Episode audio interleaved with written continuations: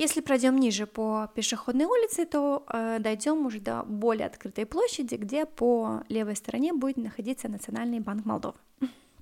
Присмотримся внимательно на это большое пространство. На самом деле можем заметить, что оно такое более широкое, э, оно еще несет э, следы бывшей площади, которая называлась Илинская площадь.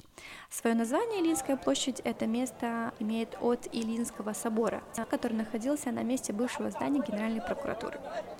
Площадь Нацбанка сейчас часть пешеходной улицы, и раньше здесь находился рынок, Илинский рынок, и вместе с так называемым старым рынком, который был чуть ниже, играл очень важную коммерческую функцию для всего города. На сегодняшний день Илинская площадь уже, конечно, несет другие функции. Здесь несколько административных важных зданий.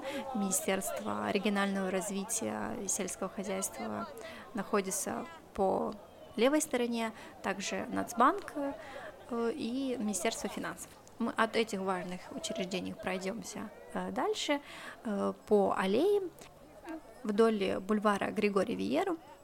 Кстати, в советское время этот бульвар назывался проспект Молодежи.